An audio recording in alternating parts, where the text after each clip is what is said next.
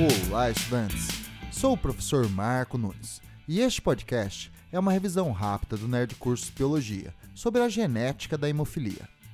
A hemofilia é uma doença genética caracterizada por uma deficiência na produção dos fatores de coagulação sanguínea, ocorrendo hemorragias que não podem ser interrompidas. A hemofilia é uma herança recessiva influenciada pelo sexo pois é determinada por um gene posicionado na parte não homóloga do cromossomo X, portanto, não ocorrendo no cromossomo Y. Pode ocorrer no sexo feminino e masculino. Mulheres homozigotas dominantes são normais. Mulheres heterozigotas são normais, mas com traços da hemofilia.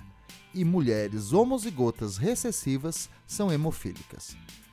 Homens com um cromossomo X com um alelo dominante são normais. Com um cromossomo X com um alelo recessivo, são hemofílicos. Apesar de ocorrer nos dois sexos, é muito mais frequente no masculino, pois é determinada por um único alelo recessivo. Já nas mulheres, ocorre somente quando dois alelos recessivos estão juntos.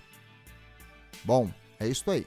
Continue firme nas revisões do Nerd Cursos Biologia e bom estudo!